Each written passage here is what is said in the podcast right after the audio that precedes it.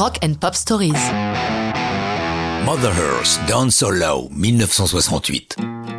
Voici une chanson qui a discrètement traversé le temps, faisant régulièrement sa réapparition au fil des décennies, soit reprise par des grands noms, soit figurant sur des bandes originales de films. Tout commence en 68 lorsque Tracy Nelson a le cœur brisé par sa séparation avec le musicien Steve Miller. Employée du magasin Discount Records à San Francisco, elle commence à écrire la chanson entre deux clients. Tracy se souvient.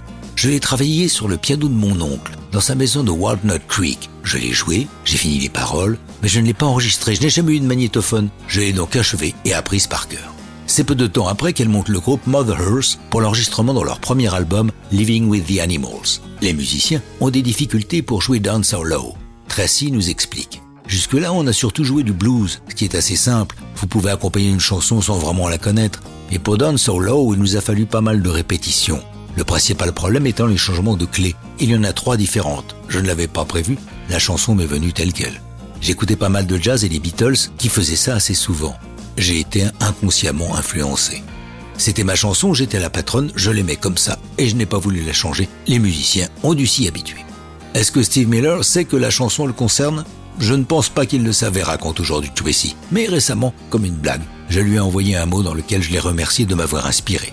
Si Down So Low n'est pas un hit à sa sortie, elle va miraculeusement traverser les années, bénéficiant de nombreuses reprises, entre autres par Etta James et John Lee Hooker.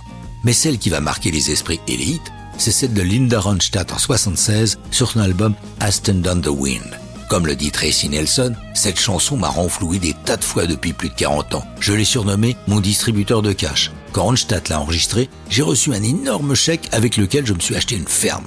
Down Solo a été utilisé une première fois au cinéma en 68 dans le documentaire Revolution, mais aussi beaucoup plus récemment, en 2012, dans le film Not Fell Away avec le regretté James Gandolfini. C'est Steve Zandt, superviseur de la bande originale, qui en a eu l'idée ce qui là encore a bluffé Tracy, stupéfait de retrouver sa chanson au milieu de plein de hits des 60s. Ce qui à nouveau lui a procuré un joli chèque de droit d'auteur, et ça, c'est une bien belle histoire de rock'n'roll.